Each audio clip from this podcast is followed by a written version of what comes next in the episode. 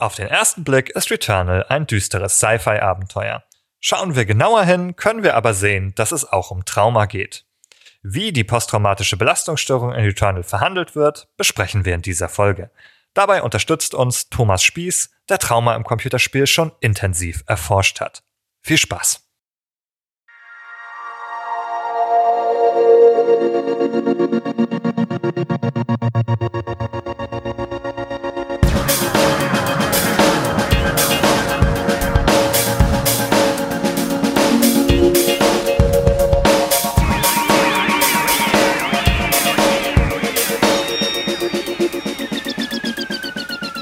Behind the Screens, liebe Hörerinnen und Hörer, willkommen zu einer neuen Folge mit der Nummer 79 und dem Thema Trauma in Returnal.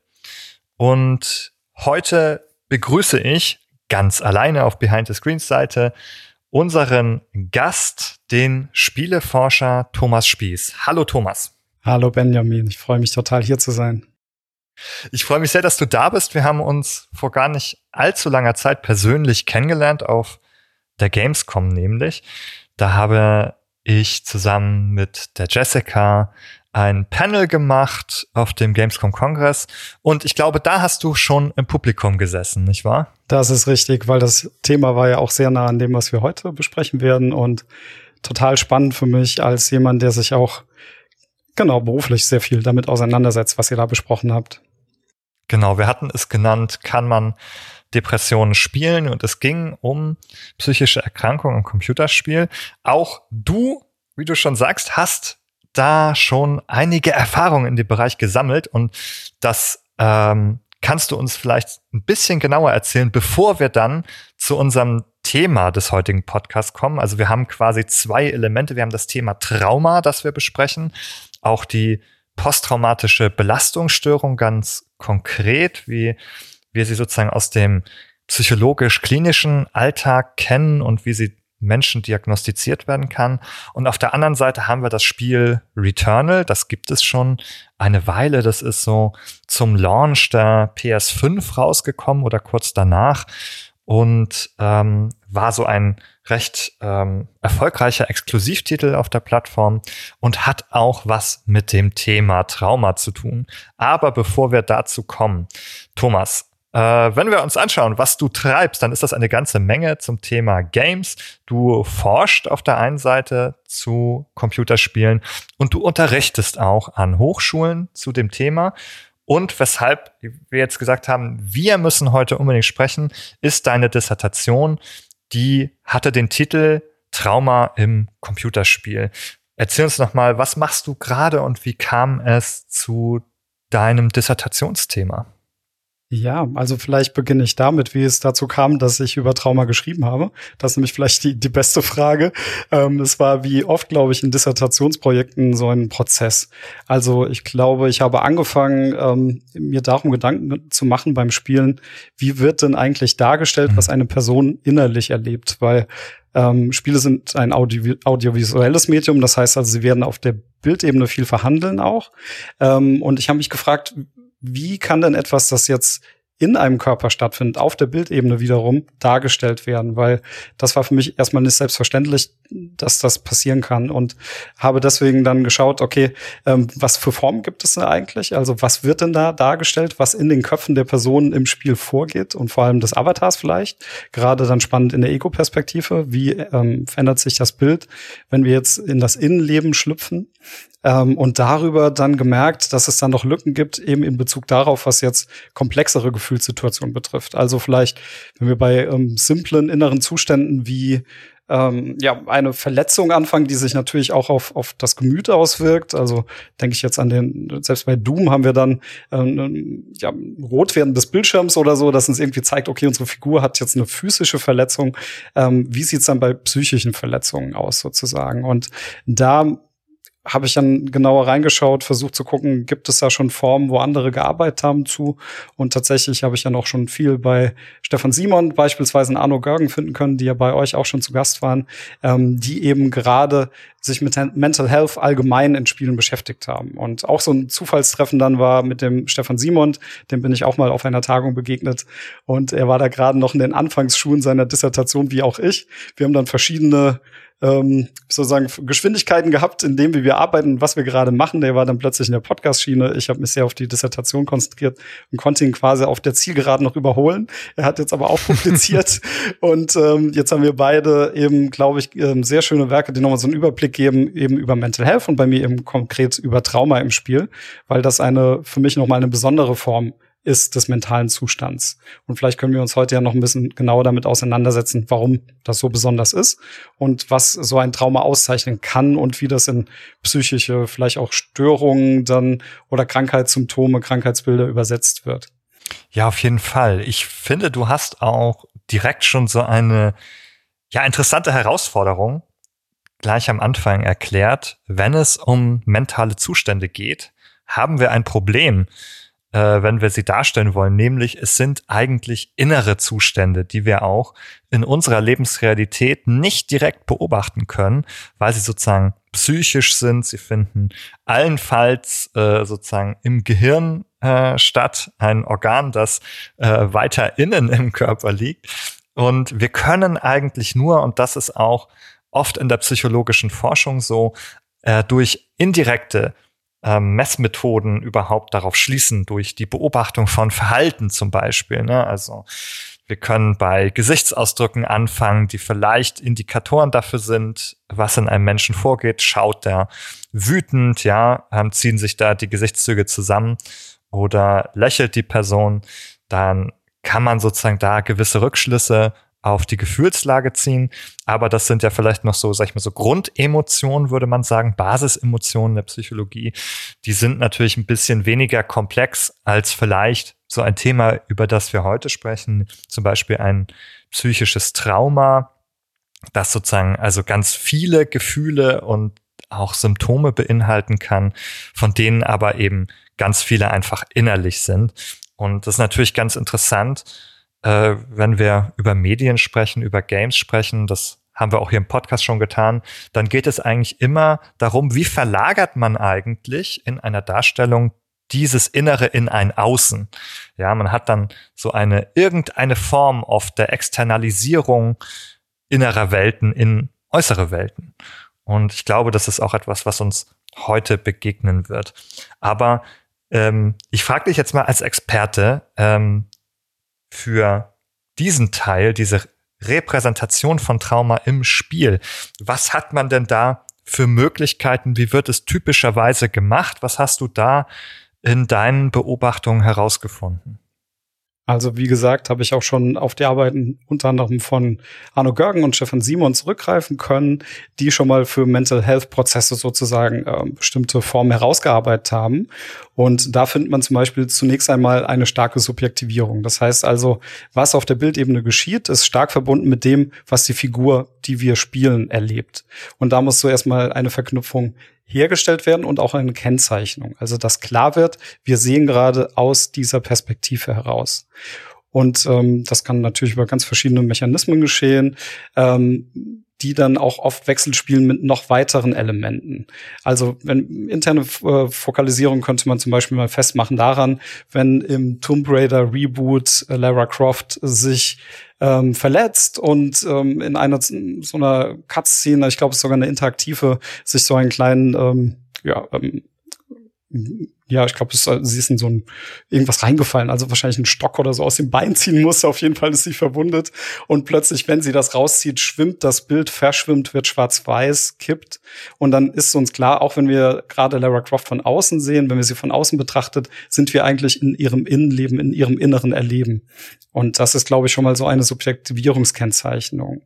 Ähm, ohne das jetzt alles im Detail zu erklären, aber es gäbe dann zum Beispiel noch die Quantifizierung. Da haben wir diese typischen Barometer, die irgendwie anzeigen quasi, wie gerade jemand ähm, sich fühlt oder noch besser, äh, welche psychologische Stimmungslage gerade herrscht. Also das ist dann einfach so eine so ein, ja, ein Barometer, das auch in hunderter Zahlen zum Beispiel anzeigt, wir haben jetzt noch 70 Men Mental Health, was natürlich auch kritisierbar ist direkt, aber da kommen wir vielleicht später dazu, wie denn dann diese Formen eigentlich zu bewerten sind. Ähm, und dann, du hast es schon gesagt, das Wort Externalisierung, das heißt also, dass wir bestimmte Dinge, die eigentlich im Inneren des Körpers stattfinden, in die Spielwelt verlagern. Und da gäbe es jetzt ähm, erstmal eine, eine körperliche, eine somatische Externalisierung, dass also belastende Erfahrungen sich als Spuren im Körper einschreiben. Wenn ähm, die Figur verletzt wird, wenn sie ähm, Trauma erlebt, tatsächlich wie in Metal Gear Solid 5 zum Beispiel, dann schreibt sich das im Körper ein und wir werden zum Beispiel dämonisch. Ja? Also der Körper wird Narben übersät, auch da kann man schon sehen, könnte man schauen, ist das denn eine, geeignete Darstellung. Und das andere, was auch sehr bekannt und typisch ist, ist die räumliche Externalisierung. Ähm, Benjamin Beil nennt das die Mindscapes. Das heißt also, dass die Spielwelt selbst eigentlich ähm, eine Kopfwelt ist, dass wir durch einen Kopf der Spielfigur ähm, durch ihre Gedanken laufen und dann natürlich auch ihre psychischen Erfahrungen dort wieder erleben, wieder sehen können. Und äh, aufbauend darauf sind mir noch zwei weitere Formen aufgefallen. Das eine wäre dann auch eine Externalisierung, nämlich die personale Externalisierung, dass tatsächlich ein kompletter Teil der Psyche der Protagonistin, des Protagonisten ausgelagert wird in die Spielwelt. Das haben wir zum Beispiel bei Celeste, wo dann ähm, der ähm, Spielfigur Madeline Battling gegenübersteht und sie sich mit dieser Figur konfrontieren muss, so als ein Beispiel. Und die letzte Form wäre eine Narrativierung. Das ist für mich ein Teil ähm, der nicht sozusagen manipulierbar ist, aber im Spiel steht. Das ist vielleicht jetzt ein bisschen ähm, seltsam erstmal auf den ersten Blick. Was ich damit meine, ist, dass wir einen, einen äh, Teil haben, den wir nicht beeinflussen können und der wird oft eben als Erzählteil präsentiert, zum Beispiel in einem Textfenster oder in einem Brief. Ähm, als Beispiel wäre That Dragon Cancer, ein Spiel über ähm, den Umgang mit einer Krebserkrankung eines Kindes, wo in einem Part des Spiels die Mutter in einem Krankenhaus ist und dort Postkarten lesen kann von echten Eltern in, in unserer Welt, die ähm, Kinder mit Krebs hatten oder haben. Und das ist natürlich etwas, das Trauma thematisiert, auch in den Karten, also ganz direkt, aber gleichzeitig nicht durch uns beeinflussbar ist. Und das ist für mich dann eben so eine Narrativierung von Trauma, auch in einem Spiel, das eigentlich interaktiv ist. Da sind wir natürlich bei Erzählelementen, die jetzt auch, würde ich sagen, in anderen Medien auftreten könnten. Ne?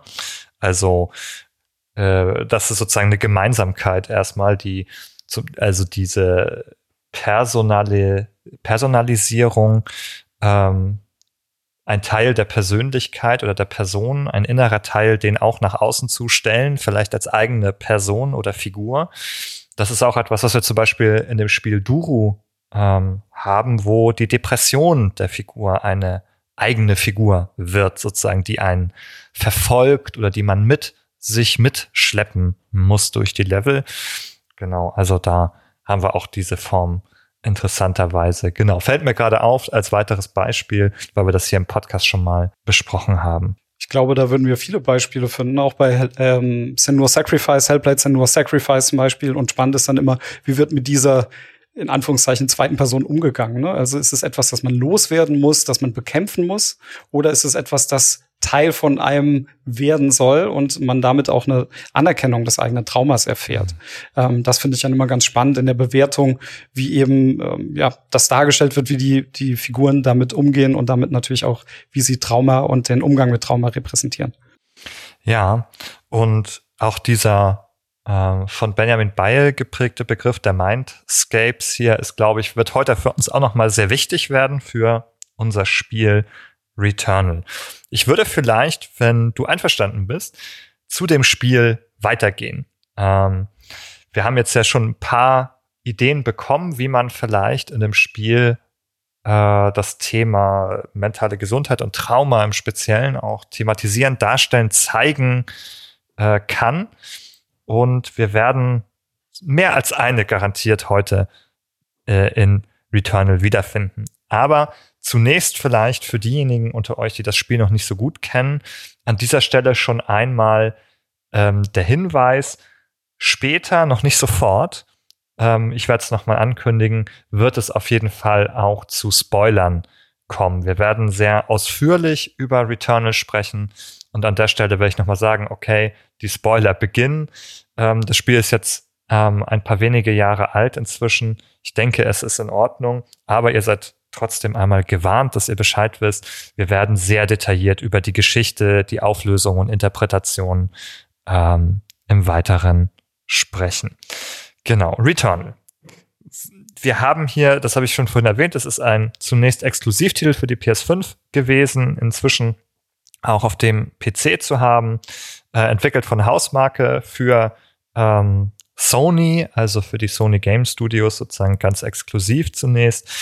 Und wir haben eine ungewöhnliche Genrekombination, würde ich sagen. Es ist ähm, auf den ersten Blick zunächst so ein Third-Person-Shooter. Wir haben äh, diese Heldin Celine. Sie ist auf allen Bildern drauf. Sie ist ähm, so se äh, sehen wir das zunächst Astronautin ein bisschen in der nahen, aber nicht allzu weiten Zukunft.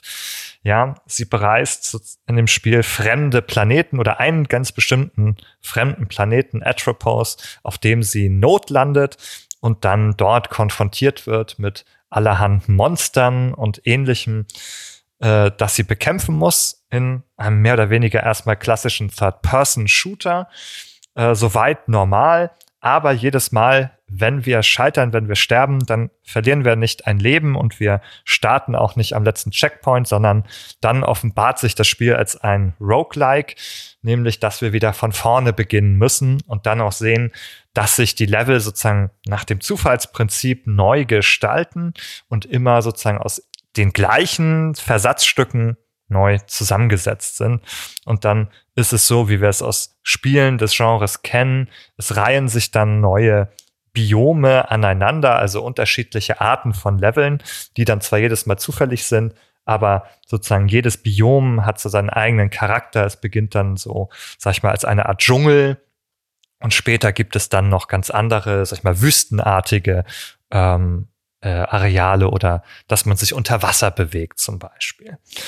Und ja, jedes Mal ähm, muss dann die Figur sozusagen wacht sie wieder auf, wenn sie stirbt.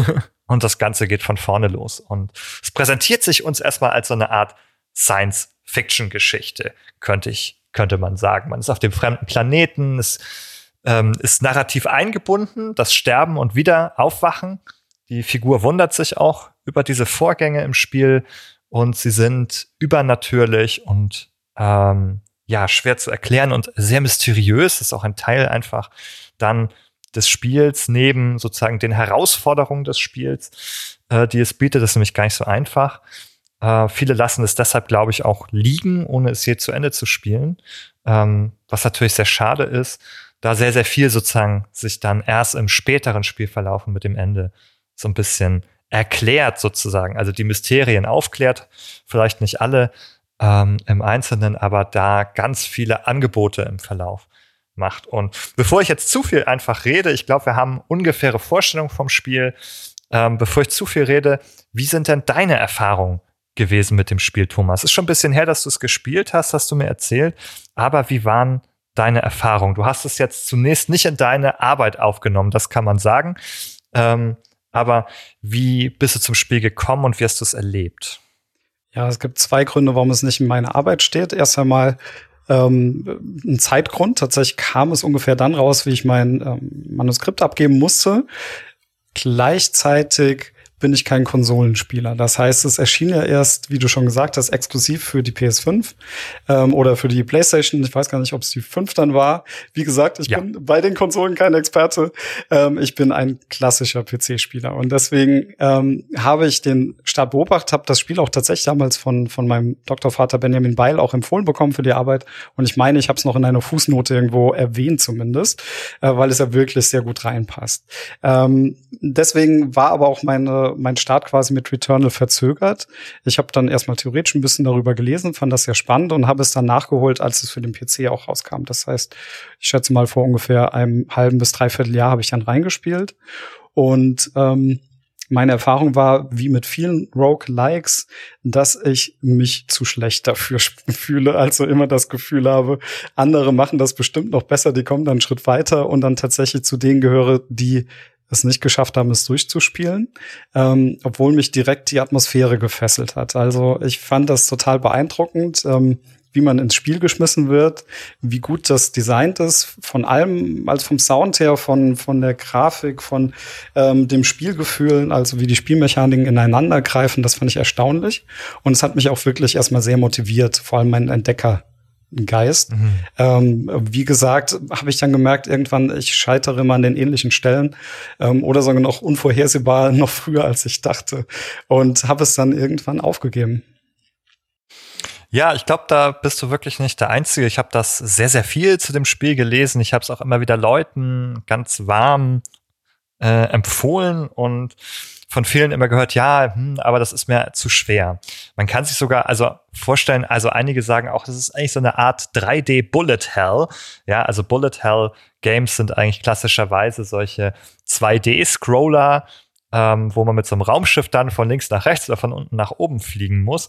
Und dann schießen die gegnerischen äh, Einheiten, also ganz viele äh, äh, Kugeln und Raketen und was weiß ich auf einmal, das super viel auf dem Bildschirm ist und man muss dann immer dieses kleine Raumschiff so drumrum navigieren, ganz schnell, ohne getroffen zu werden, sozusagen gleichzeitig alles andere abschießen.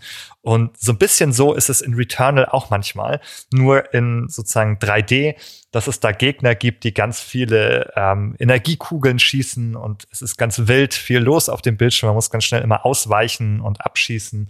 Und es ist sehr, sehr herausfordernd aus der Perspektive. Man muss da sozusagen wirklich sehr viel Geschick mitbringen und natürlich gibt's dann noch die Bossgegner. Ja, also am Ende so eines Abschnitts wartet dann noch ein Bosskampf und dann kommt es auch darauf an, wie gut man seine Ressourcen sozusagen wie Lebensenergie und ähnliches bis dahin durchbringen konnte. Ähm, um dann auch noch mit dem, mit dem Bossgegner fertig zu werden. Dann gibt's, es gibt so durchaus Abschnitte im Spiel, ja. Wenn man weit genug gekommen ist, dann darf man dort wieder anfangen. Also dann muss man nicht alles von vorne spielen. Es gibt so, so Breakpoints quasi, wo man dann später eben quasi von der Mitte, sage ich mal, oder von einem Drittel oder nach einem Kapitel oder so von dort aus weiterspielen kann, ähm, so dass man es am Ende des Tages nicht in einem Rutsch spielen muss, beziehungsweise man muss dann später nicht mehr nochmal die Bosse bekämpfen. Man kann quasi dran vorbeigehen. Aber die Hürden sind da, das kann ich sehr gut verstehen. Was aber auch da ist, das ist das, was du gesagt hast, das Explorative. Ja, die Level sind natürlich immer anders gestaltet, aber es sind auch immer mal wieder und je weiter man kommt, immer neue Informationshäppchen versteckt. Zum Beispiel findet man so Audiologs von sich selbst, also von der Spielfigur Celine, die quasi ähm, ihre Erfahrung berichtet und man bekommt sozusagen direkt das Gefühl, also da ist schon mal eine frühere Version von mir, ist schon mal hier gewesen. Ich kann mich gar nicht daran erinnern. Ähm, und manchmal findet man regelrecht so eine Leiche von einer vorherigen Celine und steht dann so sprichwörtlich neben sich und betrachtet den eigenen Kadaver. Ja, also ähm, wie du schon beschreibst, ähm, genau, es gibt diese Fortschritte und auch das Gefühl des Fortschritts, das habe ich schon auch gespürt. Ähm, äh, ich habe nur gedacht dann, also für mich hat sich das dann quasi zu groß angefühlt in dem Sinne, dass ich auch leider durch die theoretische Beschäftigung mit dem Spiel auch schon wusste, ohne jetzt das zu groß zu spoilern, aber die Mitte des Spiels ist ja nicht die Mitte des Spiels. Das heißt also, äh, dann, wenn man denkt, das Spiel ist geschafft, dann kommt ja noch mal eine ganze Menge und auch inhaltlich eine ganze Menge. Und natürlich können wir das, ich glaube, das müssen wir auch in einem gewissen Punkt spoilern, äh, verwenden, um mal darüber zu sprechen, wie hier eben dann Trauma thematisiert wird, wie das verflochten wird, nicht nur narrativ, sondern auch eben in der Spielmechanik. Ja, das ist nämlich, glaube ich, ein ganz interessanter Punkt, ähm, weshalb ich das Spiel persönlich so interessant fand vor diesem Hintergrund. Ähm, ich habe damals einen kleinen Beitrag geschrieben, auch äh, für ähm, die äh, GamePro in der Mental Health Woche über das Spiel. Und was mich so fasziniert hat, ist genau der Punkt, dass es, finde ich, gut gelingt, dem Spiel diese Idee der, dieser Traumatisierung nicht nur in der Erzählung, sondern auch spielerisch einzuweben. Und zwar ist es ähm, wenn, wir, wenn das etwas ist, wo wir sagen, da kommt ein Spoiler etwas, das ist nicht offensichtlich erstmal, wenn man das Spiel spielt. Wenn man es weiß, dann kann man es sehen. Aber wenn man einfach, sage ich mal, mit der Prämisse Science Fiction, Shooter, Roguelike erstmal an dieses Spiel herangeht, dann ist es recht versteckt. Also es springt einen nicht sofort an und man kann das Spiel auch erstmal sehr lange genießen, auch ohne sich überhaupt mit dem Thema äh, zu beschäftigen. Aber je weiter man kommt und je mehr das Spiel von sich selber preisgibt, desto mehr drängt sich das Thema auf und desto ähm, ja, desto mehr habe ich gedacht, wie elegant und spannend und interessant das eigentlich gemacht ist. Und ich glaube, mit diesen Worten würde ich mal den Spoiler-Teil für den Podcast auch einläuten. Ähm, also wenn ihr jetzt sagt, okay, ich weiß, es hat irgendwas mit Trauma zu tun und es ist Returnal, ein Spiel, das für mich interessant klingt, ich würde es selber spielen, dann ist jetzt der Zeitpunkt für euch gekommen. Äh, anstatt sozusagen hier weiter zu hören, dann irgendwo beim Händler eures Vertrauens oder im Online-Shop der PS5 auf den Kaufbutton zu drücken und euch selbst mit dem Spiel zu beschäftigen. Wenn ihr das jetzt nicht macht, wunderbar, schön, dass ihr noch da seid, dann können wir jetzt einfach äh, Returnal etwas genauer besprechen. Hm, wir haben sozusagen, also zumindest würde ich erstmal sagen, so zwei Erzählebenen. Ähm, wir haben diese oberflächliche Ebene, das ist eigentlich die Geschichte, die ich vorhin erzählt habe. Wir haben eine Astronautin, die hört ein, empfängt ein Notsignal, ein Signal von einem Planeten, fliegt dahin, macht eine Bruchlandung, eine Notlandung und ist auf dem fremden Planeten Atropos gefangen. Schlägt sich da durch und will dieses Signal sozusagen auch finden, den Ursprung dieses Signals. Es gibt aber auch sozusagen eine zweite Interpretation, die sich erst mit der Zeit weiter erklärt. Ja, auf einer zweiten Ebene, nämlich entspinnt sich eigentlich eine Erzählung von einer traumatisierten Person. Das heißt also, unsere Protagonistin hat ein Trauma in ihrer Vergangenheit erfahren. Da gibt es jetzt ähm, auch widersprüchliche Interpretationen davon, was das genau war. Wir können aber, glaube ich, verankern, dass es mit einem Autounfall zu tun hatte und ähm, die Protagonistin deswegen jetzt wohl eben vielleicht in einer Mindscape sogar zu sich kommt, sozusagen. Auf jeden Fall können wir sagen, wir befinden uns ganz nah ähm, in dem, was sie gerade fühlt, erlebt, in diesem traumatischen oder traumatisierten Zustand und ähm, können jetzt mit ihr ja eine Art Traumabewältigung im besten Falle vielleicht starten oder zumindest eine Konfrontation mit ihrem Trauma. Und das ist natürlich auf vielfältige Weisen verschlüsselt.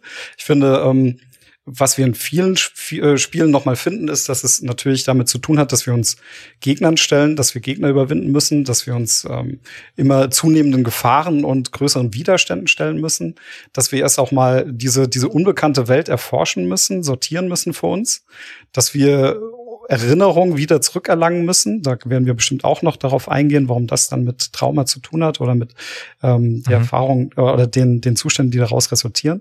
Ähm, was ich aber super spannend fand, so als, als ein Plus, das heißt nicht, dass es nicht woanders auch gibt, aber ich fand es sehr schön als Symbol das Haus. Also dieses Haus, das plötzlich in der Umgebung auftaucht, das auch ein Fremdkörper zu sein scheint, ähm, in das wir erstmal nur ansatzweise treten können und das sehr friedlich wirkt, aber dadurch, dass es in dieser, dieser unwirtlichen Atmosphäre steht, auch sehr unwirklich wirkt und gar nicht heimisch. Also es ist eher unheimlich. Da sind wir ganz nah noch bei Freud, der den Begriff des Unheimlichen stark geprägt hat, auch in der Psychologie, ähm, für etwas oder kommt von einem Ausdruck für etwas, das nicht heimisch ist. Ähm, und das fand ich einen spannenden Kontrast, dass wir eigentlich nach Hause finden dass dies aber zu Hause sein etwas Unheimliches enthält, dass es sich nicht direkt erschließt, dass es kein Ankommen ist, kein Ort der Sicherheit, der Aufge des Aufgehobenseins, sondern wir auch erst rätseln müssen, was ist das überhaupt und was hat das mit der Restwelt zu tun? Ja, das ist ein ganz interessanter Hinweis. Äh, ich habe ja auch schon erzählt, es gibt immer wieder so Story-Häppchen, die wir finden. Und das Haus ist auch eines dieser Elemente, nämlich dass wir sehen, dass sozusagen etwas, das offensichtlich gar nicht hier hingehört, in diese ähm, fremde Science-Fiction-Welt hineinbricht. Ja, dieses Haus, was offensichtlich das Heim von unserer Protagonistin Celine äh, eigentlich ist, das auf der Erde stehen sollte, sozusagen, steht plötzlich in dieser, wie du wirklich sagst, unwirtlichen Umgebung des des Planeten, der sich ja wirklich ausschließlich feindselig einem gegenüber präsentiert, mit ausschließlich Widrigkeiten. Und das ist so ein bisschen, finde ich, auch wie bei dem, also in seiner äh, Widersprüchlichkeit wie der Zombie als Figur. Der Zombie ist sozusagen der lebende Tote. Ja, also ein Widerspruch sozusagen irgendwie in sich. Und das macht ihn unheimlich. Ja, weil er sozusagen irgendwie sich lebendig verhält, aber auch nicht so richtig. Ja, also da crasht es sozusagen, ähm, wo man sagt, ja, also, also auf psychischer Ebene spricht das irgendwie mein, mein äh, Wahrnehmungssystem so an, dass ich es als Mensch klassifiziere, aber dafür an, auf der anderen Seite verhält es sich wiederum nicht menschlich genug sozusagen. Es bleibt sozusagen immer dieses gruselige Kippbild des ähm, lebendigen Toten. Und so ist es hier mit dem Haus, das unheimliche Heimische sozusagen. Also einerseits offensichtlich sozusagen ein Baustein der, der Heimat auf der Erde, das eigene Haus, aber irgendwie ins Unheimliche verkehrt sozusagen. Also auch ähm, ein sehr, sehr gruseliges Element. Das kann man vielleicht auch sagen. Es hat sehr viel auch diese Horrorelemente, diese gruseligen ähm, Szenen, wo Figuren erscheinen, ähm, wo man sich verfolgt oder beobachtet fühlt ähm, und auch sich überhaupt nicht erklären kann, wie diese Dinge zusammenhängen. Also das Haus bricht herein und das ja. ist schon der erste Hinweis, ne, dass was nicht stimmt. Erinnert mich auch ähm, total an, äh, was du gerade sagst, an Mark Fischer, bei Mark Fischer, der über das, das Unheimliche und äh, auch ganz viel ähm, geschrieben hat und äh, sagt, dass das Unheimliche etwas ist, ähm, oder dass da etwas ist, was da nicht sein soll, oder etwas fehlt, was eigentlich anwesend sein sollte. Ähm, und das haben wir hier irgendwie auch beides so. Und vor allem natürlich erstmal das Haus, das plötzlich da ist, obwohl es nicht sein soll. Ähm, und gleichzeitig vielleicht fehlt uns auch etwas in diesem Haus, nämlich wirklich dieser, allein wenn es schon der Bezug dazu ist, aber auch tatsächlich, dass das Innenleben, es ist ja ein leeres Haus. Also es scheint bewohnt zu sein, also es ist eingerichtet wie ein Haus, äh, wo jemand gelebt hat oder lebt. Ähm, wie wenn die Personen aber gerade quasi verreist sind spontan, bleibt es so als mhm. Überbleibsel und die fehlen auch. Also dieser ganz persönliche Bezug ist erstmal nicht da. Genau. Und das Spiel macht zunächst auch das Angebot, dass es sich hier sozusagen also um ein übernatürliches Element handeln könnte. Der Planet bringt irgendwie Dimensionen und Welten durcheinander. Ähm, ist so ein bisschen ein Interpretationsangebot, das sich aber immer weiter zerschlägt, eigentlich je weiter man spielt. Und das ist jetzt, denke ich, etwas, was wir hier ruhig vorwegnehmen sollten an dieser Stelle, nämlich, dass es viel mehr Sinn ergibt, dass es viel plausibler wird, je weiter man spielt, dass es sich eben nicht um einen tatsächlichen fremden Planeten handelt, sondern in Wahrheit um eine Innenwelt, also um die psychische Welt der Figur, ähm, die sozusagen also entweder von einem Trauma geprägt ist oder dem nachfolgt sozusagen. Wir können jetzt gar nicht sagen, ist das vielleicht sozusagen ähm, haben wir eine Figur, die vielleicht irgendwie schläft und träumt oder sowas. So genau können wir das gar nicht sagen. Man könnte es auch symbolisch vielleicht verstehen, sozusagen dafür, wie sie da ihr Trauma ähm, erlebt. Und um das vielleicht auch ein bisschen besser in Zusammenhang zu bringen, würde ich vorschlagen, dass wir an dieser Stelle ein bisschen über das psychische Trauma sprechen und darüber sprechen, was eine posttraumatische Belastungsstörung ist. Und dann können wir uns ein bisschen wieder zurück aufs Spiel äh, blicken und uns ein bisschen genauer ansehen, wie wir diese Elemente da drin wiederfinden. Ähm, du hast mir im Vorgespräch schon erzählt, du hast dich auch für deine Arbeit ähm, mit diesen Kriterien beschäftigt. Und es gibt ja zwei große äh, Diagnosemanuale in der Psychologie, kann man sagen. Ähm, das eine ist das DSM, das vor allem in Amerika sehr viel verwendet wird für Diagnosen. Und dann gibt es auch noch das ICD, die International Classification of Diseases, ähm, die zwar international verwendet wird, aber auch hier in Deutschland zur Anwendung kommt. Das haben wir hier im Podcast schon manchmal erklärt. Nämlich ist es zum Beispiel so, dass dann in Deutschland von Krankenkassen alle Behandlungen übernommen werden, wenn sie sich sozusagen auf eine Erkrankung beziehen, die in diesem Büchlein festgehalten ist, sozusagen. Das heißt, so ein Arzt oder eine Ärztin oder auch Psychotherapeutin müsste sozusagen immer eine solche Diagnose angeben, die hier drin steht. Und dann kann mit der Krankenkasse die Behandlung abgerechnet werden. Und du hast diese beiden dir auch angeschaut für deine Arbeit und vielleicht kannst du uns mitbringen, was sozusagen, ja, bei deiner Betrachtung für dich sozusagen dort besonders interessant war, was du dabei für dich auch herausgefunden hast vielleicht? Ja, anders als du, Benjamin, bin ich ja jetzt kein Experte für Psychologie. Das heißt also, dass ich mich auch erstmal eingelesen habe und dann erstmal überrascht war, dass in den verschiedenen Manuals auch verschiedene Kriterien genannt waren. Das heißt also, dass Trauma jetzt nicht ähm, so feststehend ist, wie man das vielleicht annehmen könnte als Laie oder Laien, dass man also merkt, ähm, es ist eine definitorische Frage, wie man jetzt Trauma umreißt. Und wenn man mal guckt, so ganz verallgemeinernd und zusammenführt, was da ähm, an Traumen genannt wird, also an Traumaarten oder Gründen für Trauma, dann würde man zum Beispiel das Trennungstrauma finden. Man würde ähm, Erfahrungen finden, die auf der sexuellen oder psychischen, physischen Ebene gelaufen sind und ein Trauma hinterlassen. Ähm, auch das Trauma von Eltern kann selbst dann bei den ähm, Kindern wieder zu einem Trauma führen. Und ähm, wir haben auch Erfahrungen mit Katastrophen zum Beispiel, die eben bedingen können, dass Menschen traumatische Erfahrungen davontragen. Ähm, erst einmal fand ich die Aufzählung auch deswegen ganz spannend, weil viele wichtige Punkte darin natürlich aufgeführt werden ähm, und die alle darauf ein bisschen beruhen, was ich erstmal gelesen hatte, dann allgemein auch über die Traumaforschung. Und zwar, wir werden heute ja auch gucken, was das ähm, Trauma dann mit dem ähm, PTBR zu tun hat, also der posttraumatischen Belastungs- ähm, ähm, Reaktion ähm, oder PTSD im Englischen, die Post-Traumatic Stress Disorder. Und ähm, die hat sich tatsächlich diese Forschung oder der Begriff über diese Forschung hat sich erst dann ähm, in der Holocaust-Forschung tatsächlich entwickelt. Das heißt also, dass da Trauma dann auch untersucht wurde als ein punktuelles Ereignis in der Vergangenheit, ähm, das wiederum sich aber auf den nächsten Generationen fortschreiben kann.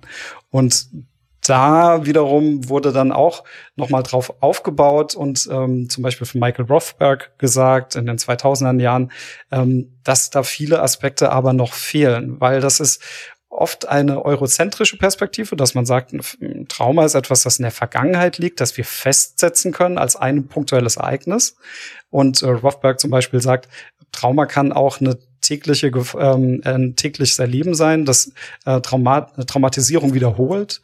Es kann zum Beispiel auch ähm, über Kolonialisierung oder Rassifizierung geschehen, dass also Personen täglich mit Rassifizierung zu leben haben, mit den Folgen der Dekolonisierung äh, oder der Kolonisierung, Entschuldigung, ihres ihres Landes ähm, oder dem Gebiet, in dem sie leben. Das heißt also, hier müssen noch eigentlich Aspekte hinzugefügt werden. Und hier werden zum Beispiel genannt, dass Aspekte wie Flucht und Vertreibung, Versklavung oder Marginalisierung auch zu einem Trauma führen können. Und das fand ich ganz spannend zu lesen, nochmal ähm, diese Erweiterung der Begrifflichkeit und auch zu schauen, was verstehen wir denn in der Regel als Trauma. Und ich glaube, wir werden auch ganz oft dann genau diese Traumatisierung in westlichen Produktionen wiederfinden, als auch in westlichen Videospielen. Mhm. Ja, sehr interessanter Hinweis von dem. Ich glaube, auch der Nikolas wäre jetzt sehr stolz oder sich sehr freuen, von dir die kritische Perspektive zu hören, ähm, die er auch hier im Podcast immer gerne anbringt. Und auch wichtig ist zu erinnern, dass natürlich es sich bei diesen Diagnosen um Konstruktionen handelt. Und zwar solche Konstruktionen, die wir für nützlich und hilfreich halten in der Behandlung äh, von, von Menschen, die sozusagen unter bestimmten Systo äh, Symptomen leiden. Und wir können ja einmal reinschauen. Ich wähle jetzt mal für uns das ICD aus ähm, in seiner aktuellen äh, Version und schaue hier für uns einmal rein, was steht denn hier eigentlich genau drin? Was ist jetzt, wenn wir das jetzt diagnostizieren würden, wie eine Ärztin oder ein Psychologe in äh, Deutschland, weil was würden wir denn dieser Sache zugrunde legen? Also erstmal alles, über das wir hier gleich sprechen, ähm, müsste sozusagen innerhalb von sechs Monaten nach einem belastenden Ereignis immer noch auftreten. Das heißt, diese posttraumatische Belastungsstörung unterscheidet man von einer akuten Belastung. Ja, die kann man auch haben. Und man würde jetzt, oder man hat festgelegt, also so eine akute Belastung sollte nicht länger als sechs Monate anhalten. Danach sprechen wir sozusagen von so einem längerfristigen Phänomen, das wir posttraumatische Belastungsstörung nennen. Und was hier immer vorausgesetzt wird, ist, dass die Betroffenen ähm, entweder einem einzigen kurzen oder auch einem lang anhaltenden Ereignis ausgesetzt sind, das äh, mit einer außergewöhnlichen Bedrohung oder katastrophalen Ausmaß, das ist auch eben erwähnt, zu tun hat, ähm, das sozusagen tiefgreifende Verzweiflung äh, auslöst. Sozusagen häufig geht es darum um Bedrohung von ähm, körperlicher Unversehrtheit oder des Lebens, entweder des eigenen oder von nahestehenden Menschen häufig ist dann die Rede. Und ähm, dieses führt zu, also das ist das auslösende Ereignis, das hier identifiziert wird, ähm, was eben auch ein anhaltendes Ereignis sein kann laut ICD, nicht nur ein einzelner Punkt, kann also auch ein anhaltender Prozess sein. Und dann gibt es hier ein paar Symptome, die damit einhergehen, sozusagen, die eben auch zu dem Leiden, zu dem Fortbestehen des Leidens führen. Das sind zum einen so eine anhaltende Erinnerung oder ein Wiedererleben der Belastung. Also man nennt das dann häufig auch Flashbacks. Unter dem Begriff kennen wir das sozusagen popkulturell auch Flashbacks. Ja, für Personen kann das bis hin äh, dazu führen, dass sie sich in der Situation zurückwähnen, dass sie das Gefühl haben, jetzt in diesem Augenblick äh, erleben sie noch einmal ähm, sozusagen diese Erinnerung und der Körper reagiert sozusagen mit zugehörigen Stresssymptomen oder aber man hat entsprechende Träume, Albträume, sozusagen, die dazu führen. Genau.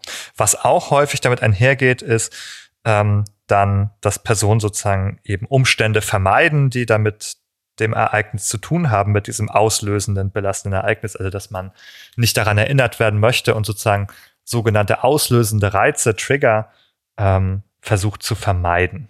Und jetzt ist ein interessanter Punkt. Entweder kann man es zu tun haben mit Personen, die sich teilweise da vollständig nicht an die Situation erinnern können. Das ist sozusagen die eine Möglichkeit. Die andere ist, ähm, dass sie sozusagen äh, eine ständige sozusagen Reizbarkeit, Konzentrationsschwierigkeit, also eine ständige Beeinträchtigung haben sozusagen, die ähm, mit diesem Thema zu tun haben sozusagen und dann auch ähm, mit der bewussten Vermeidung bestimmter eben Situationen ähm, diese Personen haben dann häufig eben ja Schlafstörungen zum Beispiel und sind vielleicht auch sehr schreckhaft vielleicht bei bestimmten Situationen. Genau, also entweder sozusagen so eine ähm, ja von unterschiedlichen Stresssymptomen geprägte Weise oder eher von einem Verdrängen der Erinnerung geprägten Weise. Ähm, ja. wir, wir werden jetzt im Folgenden bei diesem PTSD wahrscheinlich ja bleiben. Ähm, deswegen wollte ich noch mal vielleicht klarstellen, also ein Trauma ist davon eigentlich noch mal zu trennen, weil man kann vielleicht sagen, dass eine Person, die ein Trauma erlebt, nicht zwangsläufig eine PTSD. Einigen wir uns auf PTSD oder sagen wir PTBR? Was würdest du vorschlagen im weiteren äh, Verlauf? PTBS eigentlich in äh, Deutschland. PTBS, genau, ja. Belastungsstörung, also okay. posttraumatische Belastungsstörung. Ah, ich kenne das ähm, als das Belastungsreaktion ist, auch, okay, ja. das ist ganz spannend, da gibt es wohl verschiedene Begrifflichkeiten, aber gerne PTBS, das ist für mich auch leichter über die Zunge zu gehen. Ja, so ist es, wie es im ICD steht. Okay, super, dann das PTBS, damit wir nicht alle hier komplett verwirren, aber genau da wollte ich nochmal trennen. Man kann vielleicht sagen, dass eine Person, die ein Trauma erlebt oder eine traumatische Situation nicht zwangsläufig eine PTBS haben muss, aber dass man sagen kann, dass dass alle, die ein PTBS haben, ein Trauma erlebt haben. Also diese mhm. Folgerung lässt sich treffen, wenn du mir da nicht widersprichst. Ja, genau. So ist es ja auch definiert, weil hier steht immer drin, sozusagen habe ich als erstes vorgelesen, es muss so ein belastendes Ereignis, eine Bedrohung stattgefunden haben in der Vergangenheit. Das ist sozusagen Voraussetzung für diese Diagnose. Also stimmt es genau, wie du sagst. Ähm, aber nicht immer führt das Erleben eines solchen Ereignisses dazu, dass man eine solche Störung entwickelt. Und es ist natürlich dann auch ganz oft Aufgabe ähm, von Psychologinnen, Psychologen unter der Psychotherapie, das auch zu vermeiden, sozusagen. Also Maßnahmen zu ergreifen, wenn jemand so etwas erlebt hat, wie bei einer Katastrophe, ähm, zum Beispiel, wo man vielleicht ähm, Menschen oder auch das Heim verliert, ähm, möglichst sozusagen Maßnahmen zu ergreifen, die dann innerhalb dieser ersten Zeit das begünstigen, dass sich nicht so ein Verlauf sozusagen entwickelt, der zu so einer posttraumatischen Belastungsstörung führt. Genau. Ja, was wir jetzt sozusagen damit machen können, nach deinen wichtigen Hinweisen, ist, wir können gucken, finden wir eigentlich diese Elemente in Returnal auf der einen oder anderen Weise wieder. Ich mache den Anfang dabei gerne. Äh, und zwar würde ich einfach gerne dieses Element des Wiedererlebens äh, hier in den Vordergrund einmal ziehen, weil der so stark ähm, repräsentiert ist, nämlich eigentlich schon repräsentiert wird durch das Spielgenre, durch das Roguelike, das ja davon gekennzeichnet ist, dass wir immer wieder von vorne beginnen und immer wieder die gleichen Spielabschnitte aufs Neue spielen, sozusagen, bis wir ans Ende kommen und in der Regel selbst dann nach dem Ende eigentlich wieder von vorne anfangen. So ist es auch hier. Ähm, und dann sozusagen geht es immer wieder neu los. Also und ähm, das, was wir wieder erleben, ist auch das, ist auch ein belastendes Erleben. Das haben wir schon gesagt. Ne? Also die Welt, die Atropos, dieser Planet, der ist eigentlich ein monströser und feindseliger Planet. Ähm, nicht, nicht sehr einladend sozusagen, sondern eigentlich alles, was da drin ist, kann einem gefährlich werden. Die, die Dinge, die dort leben, die Umgebung, dort kann man unter Klippen hinunterstürzen oder sich in, in Lava oder Säure auflösen. Ähm, und andere schlimme Dinge sozusagen. Ähm, und immer wieder muss man sich aufs Neue sozusagen diesen Widrigkeiten stellen, die durch Leben, könnte man vielleicht auch ähm, sagen und immer wieder kämpfen. Ähm, und zwar immer wieder dasselbe. Und das finde ich, ähm, ist so ein tolles Zusammenspiel, wenn man drüber nachdenkt, dass dieses Genre so gut passt eigentlich zu dem Thema. Dass es das ganz gut auffasst, sozusagen, weil es so tief verankert ist in der Spielstruktur. Ja, das passt total gut und ich finde aber schön, dass im Vergleich vielleicht zu einem Rogue-like, wo man ja quasi immer wieder bei Null komplett startet, hier wie bei dem Rogue Light immer bestimmte Aspekte auch wieder in den neuen Durchlauf mitnehmen können. Weil aus einer Traumaperspektive, jetzt haben wir ja gesagt, wir können über Trauma und PTBS ähm, parallel sprechen quasi, weil die immer miteinander zu tun haben auch. Ähm, da kann man sagen, es gibt sozusagen auch äh, mediale Darstellung, Repräsentation, wo man im Trauma verharrt. Also wo einfach nur quasi so ein bisschen fast voyeuristisch eine Traumawelt gezeigt wird und eigentlich die Person, die darin agiert, handelt, nur dazu da ist, zu zeigen, wie sehr sie leidet und unter dem Trauma leidet. Und das finde ich immer ist so eine verpasste Chance, weil was gibt uns das mit? Ähm, es zeigt uns etwas, was wir schon wissen, nämlich dass traumatische Erfahrungen sehr belastend sind. Aber was was ähm, sagt das darüber hinaus aus? Und ich finde, hier wird ein Raum aufgemacht, zu sagen, okay, es, das hat mit, mit einem mit Arbeit zu tun. Also es gibt auch den Begriff des Working Throughs, also dass man sich durch das Trauma quasi durcharbeitet. Und das wird hier so ein bisschen über die Spielmechanik ähm, aufgegriffen. Also dass, dass man hier einen Fortschritt erlebt in dieser äh, bedrückenden Welt, die so viel Schwierigkeiten bereithält, wie du sagst, eigentlich nichts, was einem äh, freundlich gesinnt ist, alles ist hostil, ähm, dass man da aber doch dann etwas mitnehmen kann an Erfahrung sozusagen, könnte man vielleicht auch als klassische Spielmechanik jetzt benennen, ja, ein Erfahrungssystem hat.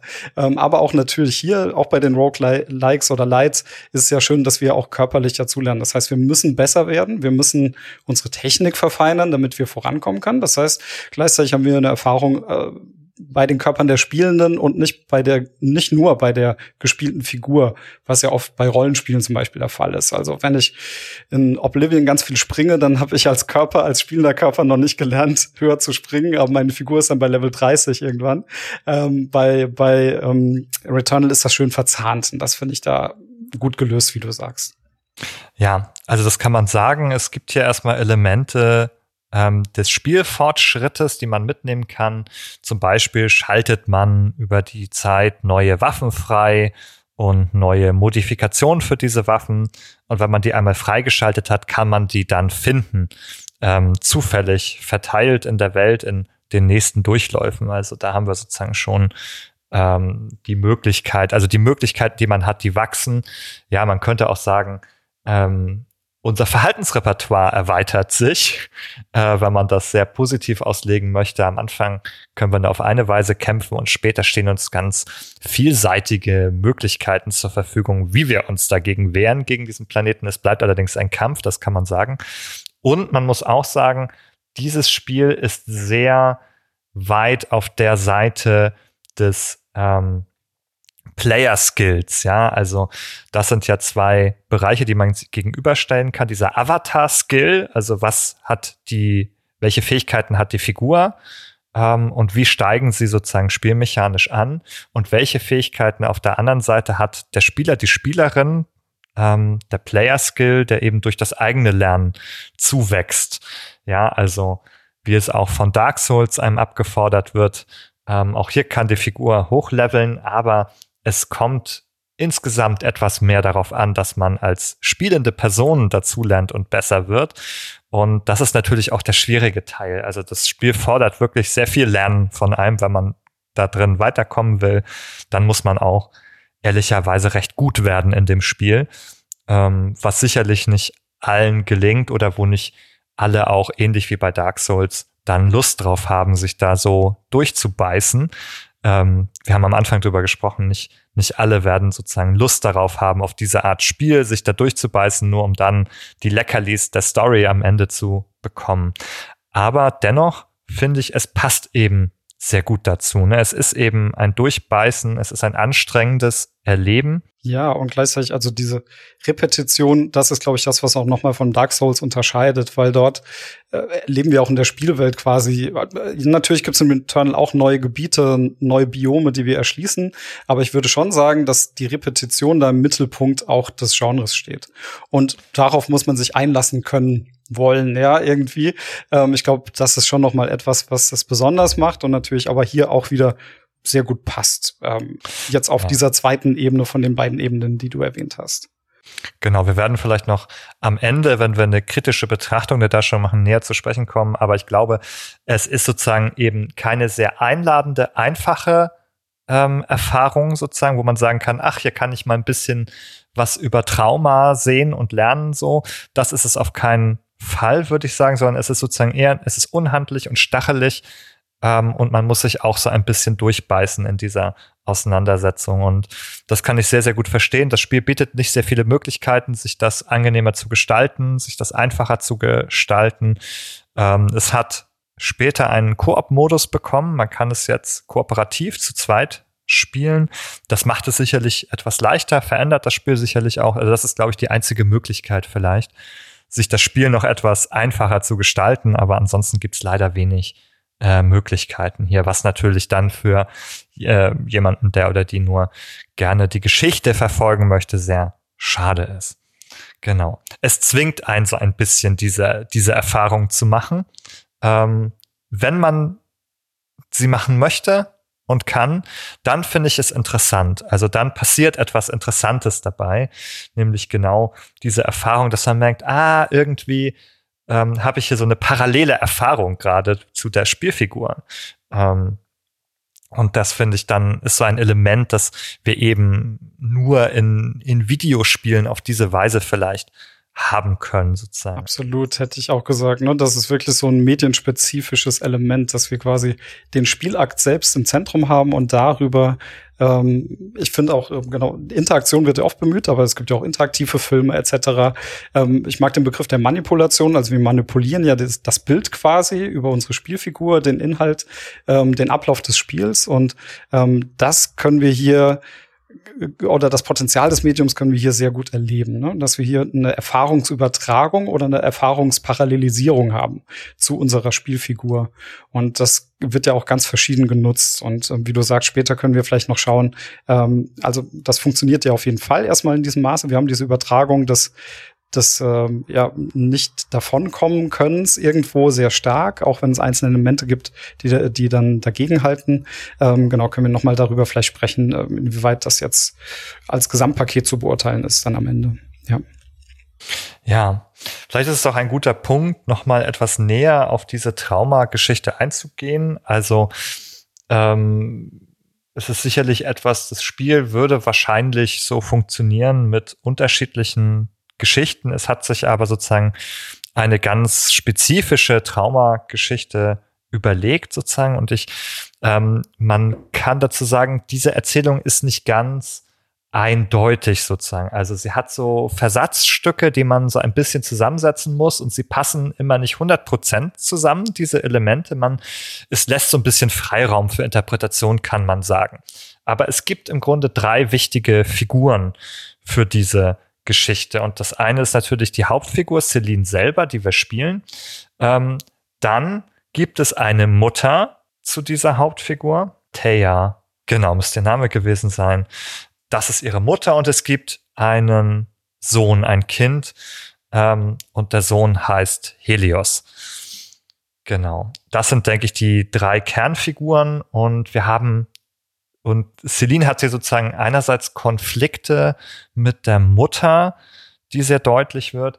Diese ähm, ist also so, so aus diesen Versatzstücken herausgelesen im Spiel sozusagen eine Figur, die auch Astronautin war und sein wollte und die uns aber dann immer als sehr gruselige Figur im Rollstuhl präsentiert wird, sozusagen. Die taucht dann zum Beispiel in diesem Haus irgendwann auf.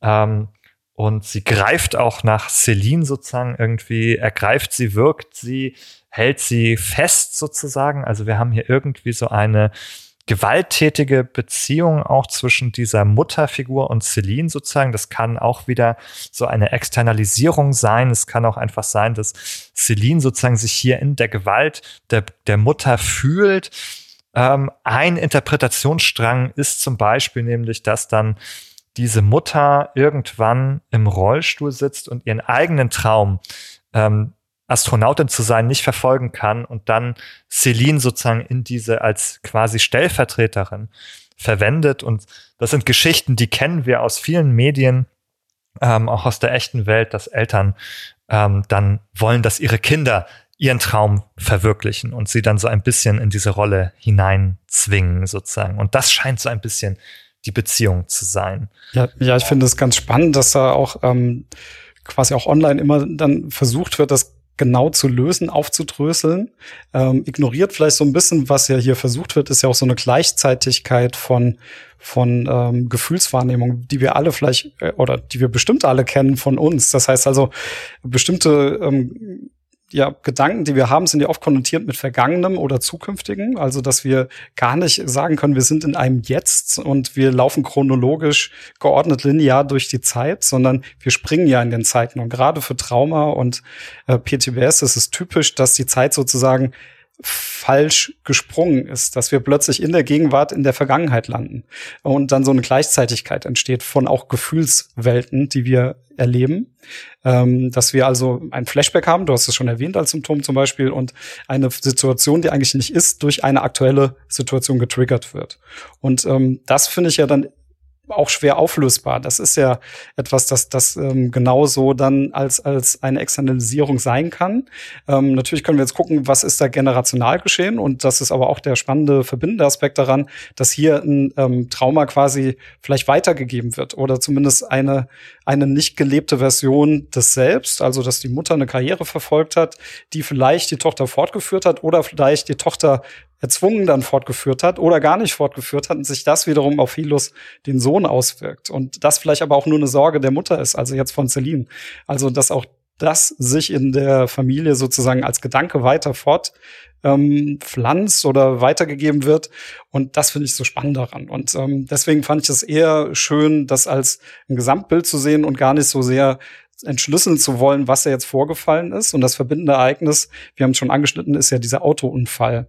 Ja, den würde ich gleich anschließen, aber ich würde noch mal bei dem bleiben, kurz, was du gesagt hast, weil ich habe das Gefühl, ähm, wir finden das unter diesem Begriff der Subjektivierung, den du am Anfang genannt hast, total stark wieder. Wir nehmen eigentlich alles stark subjektiviert wahr und wir können gar nicht unterscheiden aus dieser Celine-Perspektive, die wir erleben, was davon eigentlich vielleicht ne, wenn man von oben drauf schauen würde auf die Geschichte, tatsächlich passiert und was nur ein Gefühl der ähm, Figur ist, wodurch sie sich bedroht fühlt, sozusagen. Wir wissen nicht, hat sie die Karriere als Astronautin je selber angetreten oder ist es einfach nur ein großer Gedanke in ihrem Kopf, der sie beschäftigt, sozusagen. Also das sind Fragen, die wir gar nicht aufklären können. Und was man vielleicht auch gar nicht muss für die Geschichte. Für die Geschichte ist es vielleicht unerheblich. Ähm, wir wissen aber, es gibt, das ist ein großer Elefant im Raum sozusagen, der Eline, äh, Celine verfolgt und sie sehr stark beschäftigt sozusagen. Und der hat irgendwie ist dieser, dieses Element von der Mutter geht es aus sozusagen und da ist ein Konflikt. Und ähm, der führt jetzt sozusagen, wie du sagst, zur Weitergabe dieses Traumas oder zu einer neuen ähm, ja, ich weiß, das weißt du gar nicht, können wir gar nicht so genau sagen, ob es eine Traumatisierung ist, ähm, aber zumindest eine, ja, beeinflusst dieses Erleben ähm, in Zusammenhang mit ihrer Mutter die Beziehung zu ihrem Sohn. Das ist, denke ich, was man dazu festhalten kann.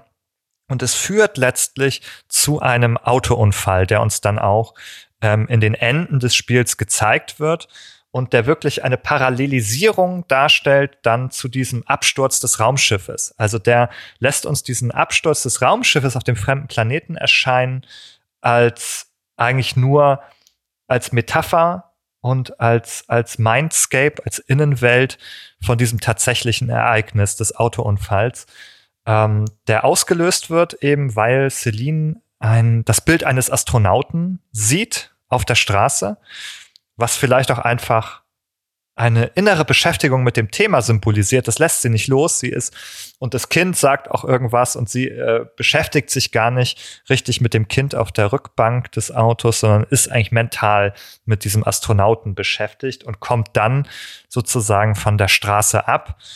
Das Auto stürzt in die Tiefe eines Gewässers und das ist auch, parallelisiert auch den Spielablauf, ja. Also wir fahren da erst mit dem Auto durch so ein Waldgebiet, wie auch das erste Biom sozusagen so ein Wald- und Dschungelbiom ist. Und das letzte Gebiet des Spiels findet komplett unter Wasser statt. Es ist ein Abtauchen in die Tiefen, wie auch das Auto in die Tiefen sozusagen dieses Gewässers stürzt und da drin versinkt.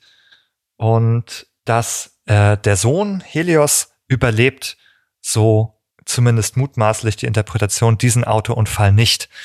Der Sohn stirbt dabei und es lässt dann mutmaßlich eine Schuld bei Celine zurück. Das ist hier ihr Kerntrauma, ähm, dass sie vielleicht zu sehr beschäftigt war mit diesem Thema der Karriere der Mutter oder ihrer eigenen und dass letzten Endes diese Ablenkung ähm, zum Tod ihres Sohnes führt sozusagen. Ja.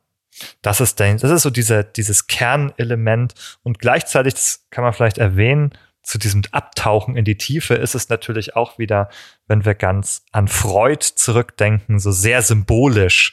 Also ein großes Symbol in die Tiefen hineinzutauchen. Ja, das sind natürlich nicht nur tiefe Gewässer, sondern innere Tiefen. Ja, äh, also ein, eine innere Tiefe sozusagen ins tiefe Unbewusste, in diese Sachen, an die man sich nicht erinnern möchte. Denn, das kann man auch sagen, wir haben es hier wie im ECD mit einer Person ähm, zu tun, die sich erst nicht ganz richtig so an diesen Unfall erinnern kann und will. Und erst diese Erinnerung dann im Spielverlauf zurückerlangt. Genau, und diese, diese Amnesie, ähm, du hast es auch in deinem Artikel ja beschrieben, ist ja so eine dissoziative Amnesie. Das heißt also, dass wir von dem Selbst so weit dissoziieren, dass auch die Erinnerung damit abhanden kommt und wir dann quasi in Bruchstücken die vielleicht wiedererlangen können oder auch vollständig natürlich, vielleicht durch eine Therapie, durch ähm, Aufarbeitungsprozesse. Und in diesem Fall wird uns ja dieser Ausgangszustand präsentiert von einer Pers Person eben, die eine Totalamnesie hat, kann man sagen. Und ähm, da finde ich, mich kitzelt schon auch bei dem Autounfall in den Fingern sozusagen, würde ich gerne auch so ein bisschen in die Kritik schon reingehen, weil erstmal würde ich ja sagen, diese Amnesie ist eine Trope. Also das heißt etwas, das wir in ganz vielen anderen Spielen, aber nicht nur Spielen, sondern ähm, in ganz vielen Medien wiederfinden als Trope. Ist natürlich auch sehr dankbar. Warum? Weil wir dann quasi als Zuschauende auf denselben Zustand gesetzt werden wie unsere Protagonistin, unser Protagonist.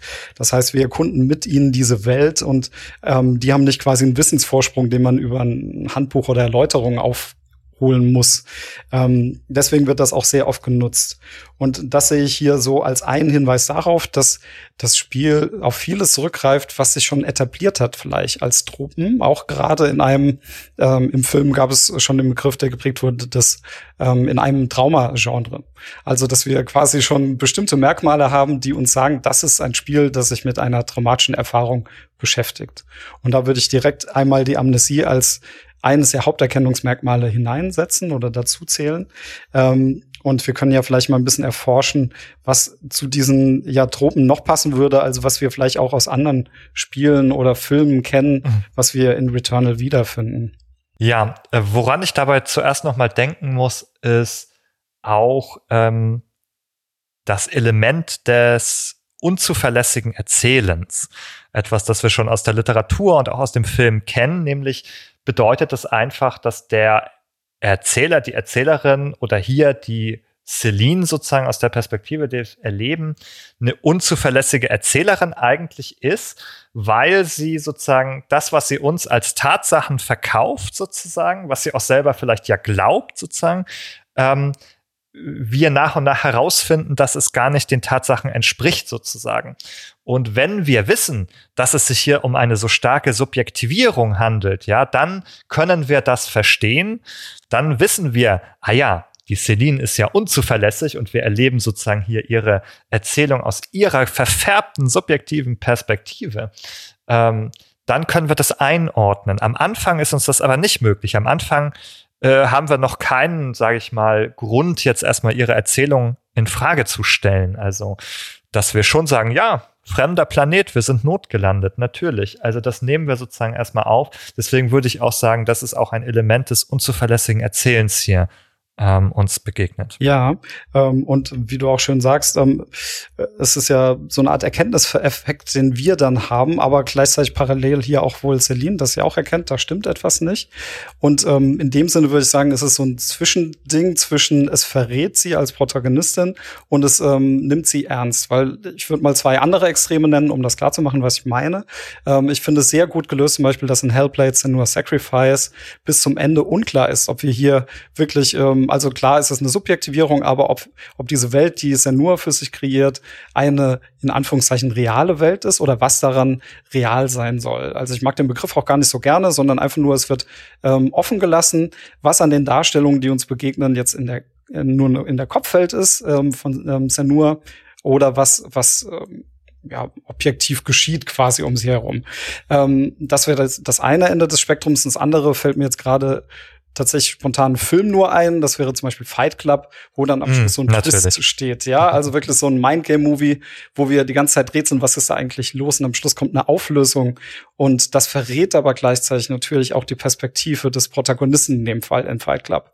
Und ich würde sagen, ähm, Returnal steht irgendwo zwischen diesen beiden Stühlen. Das heißt also, wir leben ja etwas parallel mit Celine, haben auch einen Erkenntniseffekt. Aber natürlich wird am gegen Ende vieles auch erzählt einfach über sie hinweg quasi und auch nicht mhm. in das Spiel integriert, sondern gezeigt. Ähm, deswegen bin ich da, also würde ich sagen, schwanke ich zwischen, das finde ich sehr gelungen und äh, bestimmte Aspekte hätte man vielleicht noch anders lösen können. Da wir auch hier diese Parallelisierung des Erlebens insgesamt haben, dieser Erkenntnisprozess, den sie durchmacht, den wir dann als SpielerInnen mit ihr durchmachen, finde ich auch wieder insgesamt gelungen, würde ich sagen.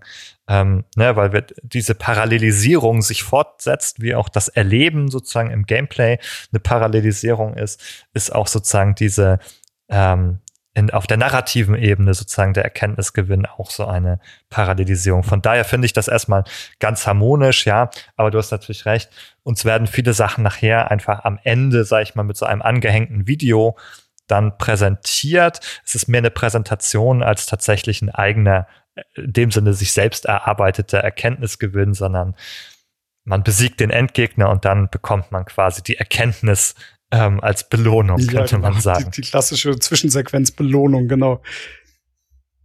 Ähm, ja, und äh, ich hatte ja schon gesagt, beim, beim Autounfall hat, da hat's mich auch so ein bisschen ähm, direkt, ähm, da muss ich direkt was dazu sagen, weil ähm, ich finde ja. auch das ist so eine Truppe, die schon ein bisschen in meinen Augen auch ausgelutscht ist. Das heißt also, ich, mir fällt jetzt direkt Dear Esther ein, wo wir auch dann so ein Autofrack finden und auch wissen, da hatten wir irgendwie Autounfall. Und ich finde es auch ganz bezeichnend, dass wir anscheinend bei eben ähm, äh, westlichen Spielen oder genau äh, ja, im Westen produzierten Spielen, dass wir da oft ähm, nur so punktuelle Ereignisse haben aus eben unserer Lebensrealität, wie eben ein Autounfall. Das ist etwas, was wir uns vorstellen können, warum eine Person traumatisiert ist.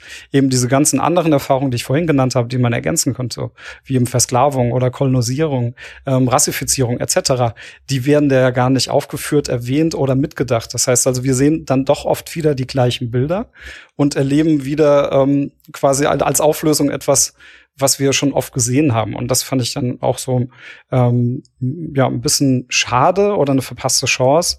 Und äh, für mich hat also mein, mein Verdacht, den ich hatte, dass es etwas schematisch läuft, auch unterstützt, dass ich noch einen Ausschnitt aus einem Interview gelesen hatte mit einem der Game Designer, mit Harry Kruger und er eben dann ähm, auch gesagt hat, so ich übersetze jetzt mal paraphrasiert, ja, wir dachten, okay, vielleicht haben wir so einen unkonven unkonventionellen, vielleicht weiblichen Protagonisten und diese hat ein äh, irgendeine Art von Trauma.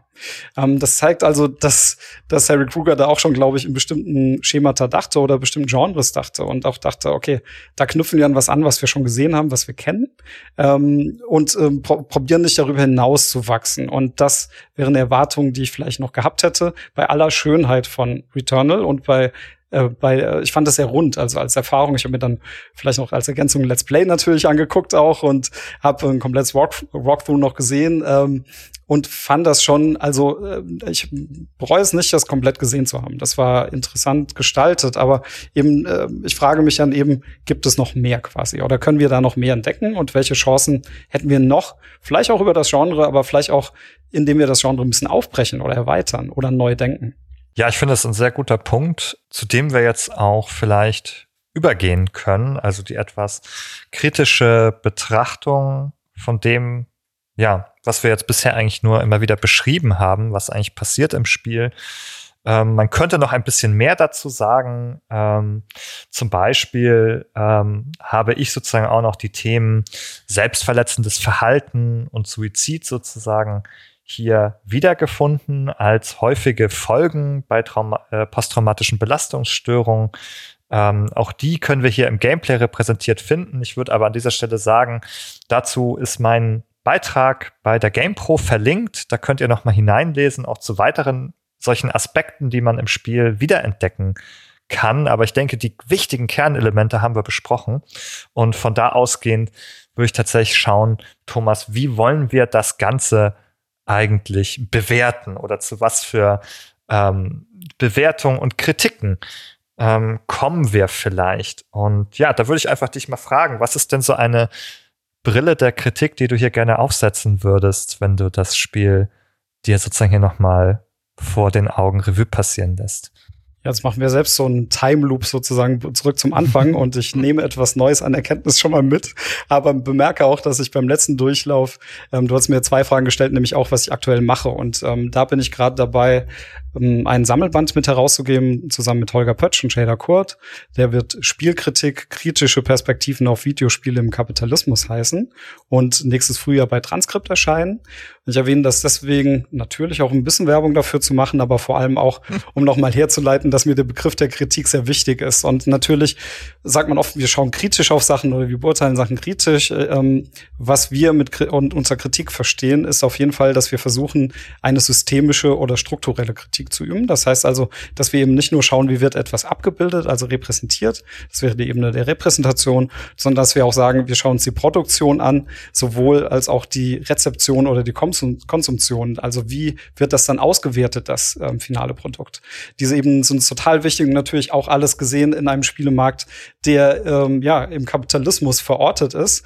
Das heißt also auch materielle Interessen verfolgt, ähm, die Produktion, die dort ähm, ja gerade die großen Produktionen, die dort eben ähm, jetzt von uns oft dann ausgewertet werden in der Regel. Und ähm, auch schon aber in meiner Dissertation habe ich angefangen mal zu überlegen, was wäre denn jetzt eine kritische Auseinandersetzung mit Trauma? Also wie könnte man sich dem kritisch nähern?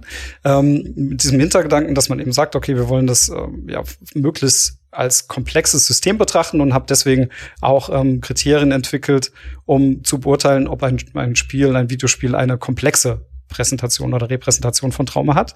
Also man merkt, hier bin ich auch auf der Repräsentant, Reprä, Rep, setz nochmal an. also man merkt, dass ich hier auf der repräsentationalen Ebene bin. Allerdings habe ich dabei immer auch schon ähm, Produktion, Rezeption etwas mit eingedacht. Das hat sich aber jetzt bei mir eben noch verfestigt. Aber vielleicht jetzt, um wieder zurück zu Returnal zu finden, ähm, kleiner Exkurs sozusagen. Und wenn ich jetzt einfach mal gucke, was ich da notiert hatte, eben zur komplexen Traumarepräsentation, dann kann man erstmal sagen, okay, was meiner Meinung nach eben gelungen ist, ist auf jeden Fall, ähm, dass hier die Erfahrung des äh, Traumatisiertseins zentral ist ähm, für die Spielerfahrung. Das heißt, es ist nicht etwas, das irgendwie ähm, aufgepfropft wird, ähnlich wie so ein Element, das am Anfang so einen Startschuss gibt. Man hat es zum Beispiel bei Max Payne, da wird die Familie getötet und das rechtfertigt dann einen Rachefeldzug, sondern nein, hier betrifft das Trauma wirklich auch, wie wir schon jetzt sehr ausführlich dargestellt haben, die ganze Spielmechanik sogar. Und das würde ich erstmal sagen, ist sehr gelungen. Ähm, dann, was mir ein bisschen fehlt, ist vielleicht eben, ähm, ich habe das genannt, die Traumarepräsentation ist kommentierend, indem sie eben diese konventionalisierten Genreerwartungen unterläuft und nicht nur reproduziert. Und das fehlt mir hier ein bisschen, dass hier also diese Reflexion nochmal vielleicht auch im Spiel schon stattfindet. Und ich würde schon sagen, dass eben ähm, dadurch so eine, ein Teilaspekt verloren geht, wo man vielleicht noch mal ansetzen könnte und sagen könnte, okay, was ist denn jetzt Trauma auch speziell für diese Figur oder was was ja ist für sie subjektiv noch mal anders, weil auch das ist ein Aspekt, nämlich dass man sagen kann, Trauma ist als Erfahrung nicht übertragbar. Das heißt, es ist immer an ein Subjekt gebunden und Natürlich kann man ähm, bestimmte Gemeinsamkeiten herausarbeiten. Auch gerade ist das, wie du schön gesagt hast, ja in bestimmten Kontext, Kontexten notwendig, diese zu erkennen, um auch zum Beispiel therapieren zu können. Aber erst einmal, dass wir erfahren, dass das jetzt eine individuelle Erfahrung ist. Ähm, und als letzten Punkt, und das betrifft eben so ein bisschen die Ebene der Produktion, wird jetzt nicht alle aufführen, aber der, der wäre mir noch wichtig, dass eben auch die SpieledesignerInnen das Anliegen haben, Trauma und Traumafolgen in ihrer Vielschichtigkeit wahrzunehmen und ähm, sich da eben auch ja, vielleicht äh, ähm, Rat holen von ExpertInnen oder selbst Expertinnen sind für das Thema. Und zumindest das, was ich jetzt gelesen habe, kann, kann man das über Hausmark, aber vielleicht kannst du mir widersprechen, da jetzt nicht unbedingt sagen, da stand, wie gesagt, für mich diese, dieser Eindruck im Vordergrund von diesem Harry Kruger, dass hier, glaube ich, einfach ähm, eine Chance gesehen wurde, eine Geschichte zu erzählen, die ein großes Publikum erreicht und dadurch natürlich auch ähm, ja, ein, ein Titel zu haben, der finanziell ertragreich ist. Also ich kann es auch nicht äh, mit Sicherheit natürlich sagen, ob die nicht auch mal mit ExpertInnen gesprochen haben. Mir ist es aber auch nicht bekannt sozusagen. Also da kann man vielleicht noch mal den Deep Dive machen, noch mal eine Presseanfrage an Hausmarke stellen. das haben wir an dieser Stelle leider nicht gemacht. Ähm, aber mir ist es auch nicht bekannt. Zum Beispiel bei äh, Hellblade Sender Sacrifice ist es ja zum Beispiel sehr bekannt. Da genau. haben die ja auch in vielen Interviews erzählt, sozusagen, wie sie da zusammengearbeitet haben. Also da ein Paradebeispiel in dieser Dimension auf jeden Fall. Ähm, wie man das gut machen kann, mit ExpertInnen wie auch Betroffenen zusammenzuarbeiten für so eine Repräsentation.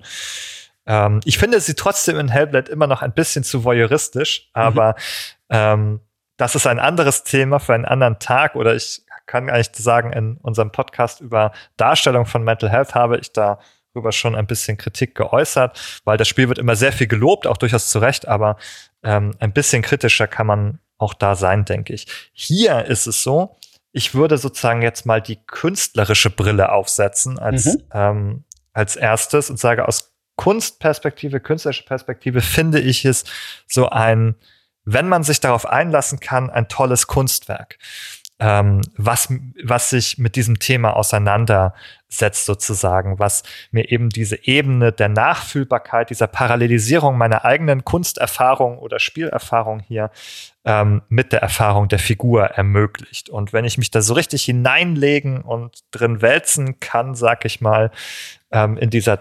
Repräsentation und ähm, Parallelisierung, dann finde ich das irgendwie toll. Dann denke ich, ah, das ist irgendwie reichhaltig gut gemacht. Ich finde im Gameplay irgendwie diese Sachen wieder, das finde ich toll. Ähm, wenn ich jetzt aber wieder mehr so eine andere Perspektive einsetze, wenn ich die eine etwas größere Wirkungs, äh, also eine Brille sozusagen aufsetze der Wirkungsforschung oder Wirkungsmacht ähm, dieser Inhalte, dann hätte ich das Gefühl, dass eben Dinge, die du auch schon angesprochen hast, so ein bisschen auf der Strecke bleiben. Also, dass es viel zu versteckt ist. Ich habe gar keine guten expliziten Angebote für die Reflexion. Die muss ich mir sehr mühsam erarbeiten eigentlich. Erst muss ich mir das Spiel erarbeiten, bis zu Ende zu spielen. Und dann muss ich mir die Reflexion über diese Inhalte auch mühsam erarbeiten. Ähm, das ist nicht sozusagen, was da, äh, wo das Spiel viele Angebote macht, leider. Ähm, und das ist dann sozusagen sehr schade, weil ich glaube sozusagen, dass diese, sag ich mal, etwas breitere oder auch tiefergehende Reflexion, die wir jetzt angestellt haben, wo wir diese Inhalte etwas mehr sezieren und zurückführen auf ihre Traumaelemente, ähm, etwas ist, was ähm, ja, ein, was wir nicht für selbstverständlich nehmen können, was nicht bei den meisten Personen wahrscheinlich nicht auf die Weise erstmal ankommt oder nur bei denjenigen, die eben interessiert und ähm, gewillt sind, na, dann noch so viel Zeit zu investieren, darüber nachzudenken. Und das ist natürlich sehr, sehr schade, weil wir eben nicht sagen können, okay, wir können davon ausgehen, dass in der Gesellschaft jetzt ähm, bei einem Massenprodukt wie einem AAA-Titel ähm, jetzt plötzlich in der Masse sehr viel Informationen über das Thema Trauma oder PTBS ankommt und dass wir das Gefühl haben, ah ja, Leute können hier was mitnehmen und was lernen über eine psychische Erkrankung. Das sind alles Dinge, das sind Wirkungen, die ich hier nicht sehe, die ähm, wo Chancen sind, sozusagen diese zu haben, aber die, glaube ich, Returnal nicht ne mitnehmen kann. Habe vielleicht eine Frage auch, welche, ähm, welche Anspruchshaltung ist vielleicht das falsche Wort, aber welche ähm, ja, ähm, was man sozusagen vermitteln will oder ob man etwas Bestimmtes vermitteln will mit dem Produkt, das man herstellt. Und ich glaube, nicht jedes Produkt muss auch jetzt uns zwangsläufig zu einem Thema aufklären. Ähm, den Anspruch muss man vielleicht gar nicht haben. Ein Spiel darf ja auch einfach mal etwas sein, wo man einfach nur eine gute Zeit verbringt. Ich finde es dann nur immer spannend, wie bei so einem Produkt, wo eben so eine Mischung entsteht. Ne? Also wir haben da etwas, das wir rauslesen können und das auch bewusst anscheinend nach Aussagen der EntwicklerInnen hineingesetzt wurde. Und gleichzeitig natürlich haben wir ein bestimmtes Bild, das dann wieder von diesem Thema vermittelt wird und das sich natürlich ähm, gerade in der Masse dann natürlich auch verfestigen kann. Also dass, dass wir so eine Konventionalisierung mhm. einer Vorstellung von Trauma erleben. Ähm, das finde ich schon ganz spannend, dass man das ähm, mit bewertet und auch mitdenkt. Auch wenn ähm, du natürlich recht hast, ähm, das ist jetzt vielleicht hier gar nicht so im Vordergrund gewesen, hätte es aber vielleicht sein können. Aber ich weiß nicht, ob man den Anspruch immer setzen muss. Ähm, genau, aber deswegen fand ich es äh, ein gutes Beispiel dafür, wie eben dann auch über das Spiel hinaus etwas konstruiert wird, weil es ja im Spiel nur in Ansätzen angelegt wird und dann ganz viel rausgezogen wird. Und da ist auch wieder spannend zu gucken, wie äh, schauen dann Leute auf das Spiel, die vielleicht auch dramatische Erfahrungen selbst gemacht haben. Und ähm, da müssen wir jetzt auch noch mal tiefer rein diven sozusagen, um zu gucken, wie ist das in angekommen. Ich weiß das jetzt eben nur durch mein Beschäftigen mit ähm, Hellblade Senua Sacrifice, dass du bei der, wie du gesagt hast, auch sehr berechtigten Kritik ähm, doch sehen kannst, dass sehr viele Menschen, man kann nie für alle sprechen, ähm, damit eine sehr positive Erfahrung gemacht haben, gerade auch wenn sie Betroffene sind. Ähm, und es wäre jetzt spannend zu gucken, was findet man da eben bei Returnal. Ich hatte nur einen ähm, Postbeitrag gelesen, der war sehr positiv. Da war eine Person, die sich sehr abgeholt gefühlt hat von dem Spiel. Ähm, natürlich wäre es da auch in der Masse nochmal spannend, ähm, eine Frage zu stellen, wie das dann aufgenommen wird. Genau. Das ist natürlich auch ein positives Element, wo es natürlich auch einfach darum geht, für Betroffene von solchen, von solchen Erlebnissen oder Erleben, ähm, wie bestimmten psychischen Erkrankungen auch sich repräsentiert zu sehen, sozusagen ihre eigenen Erfahrungen und Geschichten in Medien wiederzufinden. Das ist ja auch durchaus ein Element von Repräsentation sozusagen, dass Menschen sozusagen auch Anknüpfungspunkte in Geschichten wiederfinden für ihre eigene Lebensrealität und dass wir natürlich sehen, dass es immer wieder Personengruppen gibt, für die es sehr wenig Anknüpfungspunkte in Massenmedien oder populären Medien gibt, die in Personengruppen, die vernachlässigt werden, sozusagen ihre, deren Perspektiven ähm, wenig ähm, Repräsentation Gehör finden. Und ja, da finde ich es auf jeden Fall cool, ähm, dass wir hier zumindest dass du einen positiven Bericht gefunden hast, zu sagen kann, es gibt Personen da draußen, die sagen, ich fühle mich abgeholt, ich fühle mich von diesem Spiel gesehen ähm, in meiner Erfahrung. Und das ist auch ein Wert, finde ich, sozusagen, ähm, für so ein Spiel. Ähm, auch wenn das sozusagen natürlich nie für alle und für jeden gelten kann, aber wenn es diesen, diese Wirkung hat, dass es Leute ähm, dort erreichen kann, finde ich das sehr, sehr äh, positiv. Und das steht für mich sozusagen genau auf dieser gegenüberliegenden Waagschale von diesen äh, ja, Produktionsbedingungen hier mit dem Zitat von dem Harry, Harry Kruger, ähm, der das mehr so ein bisschen, ah, jetzt machen wir da irgendwas mit Trauma ähm, um unser Spiel herum. Also das ist so irgendwie so eine, ja, fast ähm, lächerliche ähm, Produktansicht sozusagen, was für ein Element ähm, was für ein Hashtag fehlt hier noch sozusagen, ähm, was müssen wir noch mit reinnehmen, um das Produkt sozusagen abzuschließen. Äh, so kommt einem das so ein bisschen vor, wenn man dieses Zitat liest. Das ist natürlich sehr, sehr schade äh, auf der einen Seite, aber ich habe das Gefühl, da, dafür, dass es offenbar aus dieser Geisteshaltung dann erwachsen ist, ist es dann doch ein sehr interessantes Produkt geworden, sozusagen auch wenn man diese Klischees sozusagen, die damit verbunden sind, das hast du ja auch ausführlich erzählt, ähm, natürlich auch wiederfindet im, im Spiel ja, sozusagen, also nicht ganz frei davon. Total. Also ähm, um auch noch mal vielleicht auch die die künstlerische Brille aufzuziehen, weil ich jetzt sehr negativ und sehr kritisch klang, aber ich will die Kritik auch nicht unterschlagen, die ist mir wichtig. Ähm, aber mich würde es wieder nach Atropos ziehen. Ich glaube, ich würde mich dem noch einmal aussetzen. Ich würde auch noch mal in den Loop gehen. Ähm, es ist etwas, das mich noch beschäftigt, wo mich auch die Bilder weiterhin verfolgen ist übertrieben, aber schon, die sich bei mir eingeprägt haben. Das heißt also, ich habe direkt einen Bezug zu dieser Welt aufbauen können, zu dieser Protagonistin, die auch, ähm, auch als Protagonistin tatsächlich nicht eine ähm, oft gesehene ist als als ähm, eine ältere Person zum Beispiel auch ja eine vielleicht nicht normschöne Person also das fand ich alles schon sehr viele spannende Elemente die das Spiel für mich besonders machen und wo ich sage okay meine Beschäftigung ähm, mit dieser Welt ist noch nicht vorbei ja, das finde ich auch nochmal sehr, sehr gute, spannende Elemente, interessante Angebote, die das Spiel macht. Ähm, aber ein gutes Stichwort ist sozusagen sich nochmal ein Bild machen, Thomas.